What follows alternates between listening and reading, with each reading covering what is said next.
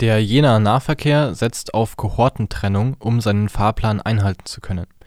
Jeder Fahrer ist ganz spezifisch einem Fahrzeug zugeordnet. Eine Straßenbahn wird immer vom gleichen Fahrer gefahren, ein Bus immer vom gleichen Fahrer, sagt Oberbürgermeister Nitsche in einem Video auf Facebook. Der Fahrplan wurde sehr begrenzt, es würde aber darauf geachtet, dass das Uniklinikum weiterhin gut erreichbar sei. Ziel der Kohortentrennung sei, dass im Falle einer Erkrankung die Kontaktpersonen schnell ermittelt werden könnten und der Fahrplan nicht weiter beeinflusst würde. Kritik für den reduzierten Fahrplan kommt vom Robert-Koch-Institut.